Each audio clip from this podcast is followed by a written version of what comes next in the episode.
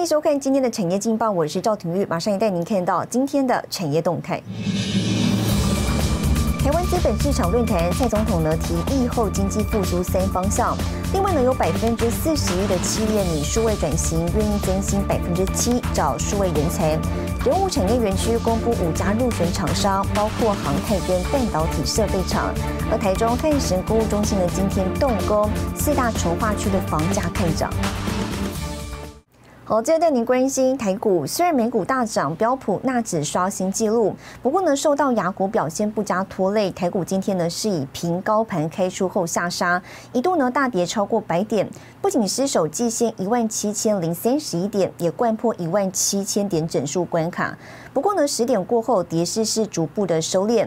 投顾建议投资人，短线在操作上呢，以本土资金关注的类股为优，例如电动车、第三代半导体以及呢 IP 等中中小型电子股。至于非电部分呢，则可以留意跌升的塑化股，提供给您参考。好，接下来请看今天的财经一百秒。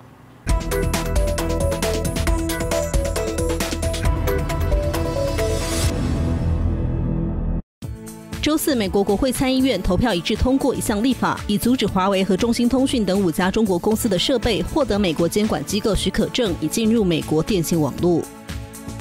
供应链问题使得苹果公司在本财年第四季损失高达六十亿美元，约新台币一千六百八十五点四亿的销售额，整体表现未及预期。执行长库克也坦言，供应限制超出预期，对于目前佳节购物季销售的影响将更加严重。台湾工研院昨天指出，预估二零二一年台湾半导体设备产值将达到一千一百六十七点七亿元，创下历史新高，年增百分之二十八点七。展望二零二二，工研院预测，在三大动能带动下，半导体设备业市场需求持续扩大，台湾半导体设备产业将在成长百分之五，产值可望达到一千两百六十六点五亿元，续创新高可期。根据研调机构 TrendForce 调查，二零二二年在台积电为首的涨价带动下，预期全球晶圆代工产值将续创新高，达到一千一百七十六点九亿美元，年增百分之十三点三。新唐人亚太电视整理报道。台积电在十月中旬宣布将赴日本设立晶圆制造厂，日本松尼集团表示呢将协助台积電在日本设厂。那么松尼财务长证实哦正在评估呢对台积電新工厂出资。長期にわたる世界的な半導体不足が予想される中、ロジックウェハーの安定調達は重要な事業課題です。台积电十月中旬正式宣布将在日本设厂，预计二零二二年开工，二零二四年启动量产。传出索尼正在讨论向台积电提供位于熊本县与自家工厂相邻的土地，也在评估对台积电新工厂出资。具体的なあの出資とかですね、そういう金額とか。あのそういうものについては、えっと、現在あの包括的な、え、検討協議をしている段階ですので。索尼是影像感测器供应商，拥有苹果等手机品牌客户。智慧型手机影像感测器市占率约百分之四十六，排名第一。而索尼影像感测器以及其他众多产品所采用的逻辑晶片，几乎都委外制造。日经新闻分析，索尼考虑出资台积电新工厂有两大目的：一是应对半导体的长期短缺，在供应紧张情况下，确保逻辑晶片稳定采购；另一目的是在技术方面。发挥沉积效应，索尼将重点开发车载以及工业设备使用的影像感测器。这些产品由于通信功能以及数据处理能力提高，要求逻辑晶片具备更高性能。TSMC 社および経済産業省と協議させていただき、同社日本工場をロジックウェハー調達先に加えること、同社の持つ日本での半導体工場運営のノウハウを生かし、 新工場の立ち上げに協力していくことなどについて検討を進めています。台积电身为全球晶圆代工龙头，索尼表示，与拥有最尖端半导体技术的台积电加深合作关系，具有重大意义。台积电赴日设厂，传出新工厂的总投资额达一兆日元规模。日本政府以经济安全为考量，有意补助约一半费用，以建立先进半导体生产能力。新唐人亚太电视林玉堂、张云婷综合报道。 好，接着带您看到今天的国际重要财经报纸讯息。彭博社，美国第三季经济成长仅百分之二，是疫情爆发以来新低。金融时报，为了抗衡特斯拉，福斯汽车呢将裁员降低成本，以提升竞争力。华尔街日报，加拿大央行将结束购债，最快明年四月升息。日本财经新闻，由于疫情冲击持续，日本央行调降年度经济成长的预估。好，未来三 C 产品呢，讲究轻薄短小，纳米材料的相关应用呢，显得更加重要了。不过呢，目前全球现况，主要的纳米材料生产跟供应面临垄断局面，导致呢价格过高，阻碍研发机会。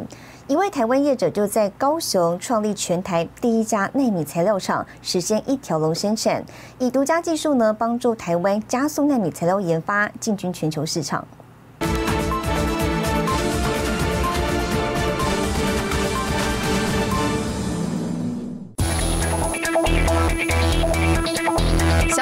设备占地不到三平方公尺，正在进行高速率的金属纳米化生产。记者带您直击全台第一家纳米材料的生产线，像是记者身旁的这一台设备，九十分钟大约可以生产三十公升的纳米水溶液。分散液里面只有两种成分，一个就是纯水，一个就是纳米。所谓分散，就是你这些纳米的颗粒，它悬浮在这个水里面或者是各种容器里面，它不会。互相团聚在一起，它不会沉淀下去。业者强调，纳米一旦团聚，就会失去许多应用功能。事实上，一纳米等于十亿分之一公尺，要将极微小的纳米能够量产又能控制品质，对研发者来说可是一大挑战。我们最小的粒径可以量产到两个纳米尺寸以上，这个量产几乎是极其困难的事情。但量产出来，即使能量产。控制它的尺寸的精确度，因为在这在许多应用上是非常重要的。纳米材料应用广泛，以光电、印刷电子产业举例，纳米化的金属粒子能在导电颗粒边缘于相对低温烧结，降低接触阻抗，可制成导电墨水，应用在智慧型手机、穿戴装置以及车用等，达到轻薄短小、多功的诉求。已经有很好的导电性，大家都知道，我们把它做成纳米级的导电油膜，它可以。改变目前封装半导体的许多制程，让他们制程更简易，啊，会有更好的效率，好，投资成本会降低。我们已经看到这个开端，而且已经。接近要开花结果的阶段。目前纳米材料以北美、欧盟、日本及韩国为主。以全球现况来看，纳米材料生产与供应仍处于垄断局面，导致纳米材料价格过高，阻碍研发机会。十多年前，台湾纳米材料厂商汪志阳就看到了纳米材料的重要性，因此在台湾创立公司，实现一条龙生产。约略的估计，我们的。